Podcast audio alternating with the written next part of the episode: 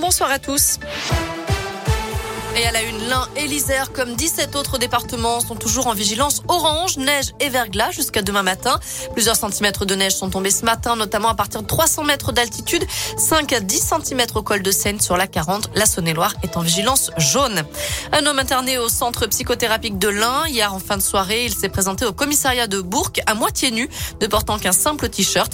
Particulièrement agité, il a donné un coup à l'un des fonctionnaires suite à l'annonce de sa prise en charge par les pompiers.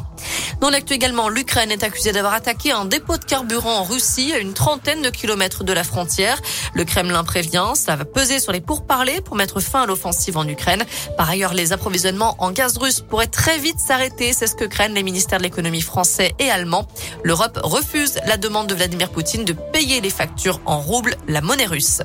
Chez nous, à retenir cette diminution du prix des carburants, 18 centimes de moins par litre à partir d'aujourd'hui. Une mesure promise par le gouvernement il y a quelques semaines et qui va durer 4 mois. Ça pourra aller jusqu'à 28 centimes de baisse dans 2800 stations totales. C'est ce qu'a indiqué le groupe français. Sans surprise, le nombre de cas de Covid dans les écoles augmente. Dans l'Académie de Lyon, plus de 5000 enfants ont été testés positifs cette semaine. C'est un millier de plus en une semaine. 359 cas chez le personnel enseignant, c'est deux fois plus que vendredi dernier.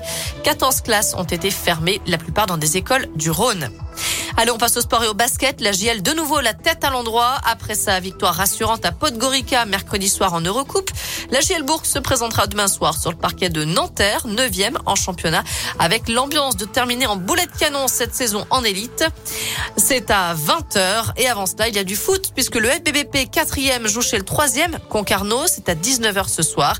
Et puis dans les toutes prochaines minutes, on va connaître les adversaires des Bleus à la Coupe du Monde au Qatar avec le tirage au sort des phases de poule. Je rappelle que les Bleus sont tête de série.